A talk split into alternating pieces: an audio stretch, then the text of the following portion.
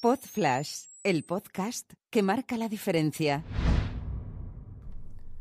Hola a todos, hoy quiero hablaros de una película que estuvimos viendo el otro día, el sábado por la noche, que se titula Tres anuncios en las afueras, si no recuerdo mal.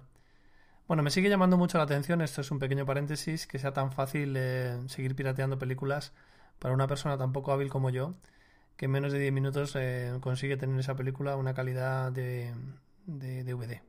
Entonces no sé, no sé si alguien se está relajando en este tema o simplemente ganan tanta pasta que, esta parte residual de pirateo pues no les hace ni siquiera pupa, ¿no? Que también puede ser. Dicho esto, es una buena película, es una película que está bien, las interpretaciones son muy buenas, especialmente la protagonista, eh, Frances McDormand.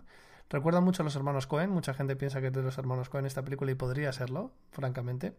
El planteamiento es muy original, es una, una madre coraje que, que toma una medida de protesta muy original, que es contratar tres eh, vallas publicitarias en las afueras de su pueblo.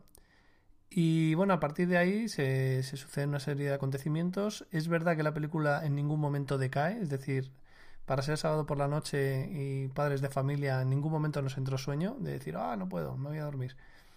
O sea que te mantiene, mantiene bien la tensión durante todo el metraje, que son casi dos horas. Pero me, me genera la reflexión de si es tan buena eh, o simplemente estamos acostumbrados a una basura tan grande que nos, nos llega desde Hollywood, tanto en películas como en series de televisión, que cuando llega una flor entre la maleza nos parece la hostia. No lo sé. La verdad es que tengo mis dudas. Es una película que, bueno, tampoco es redonda bajo mi punto de vista. El final es un poco, un poco extraña. Creo que hay que verla más de una vez para entenderla del todo.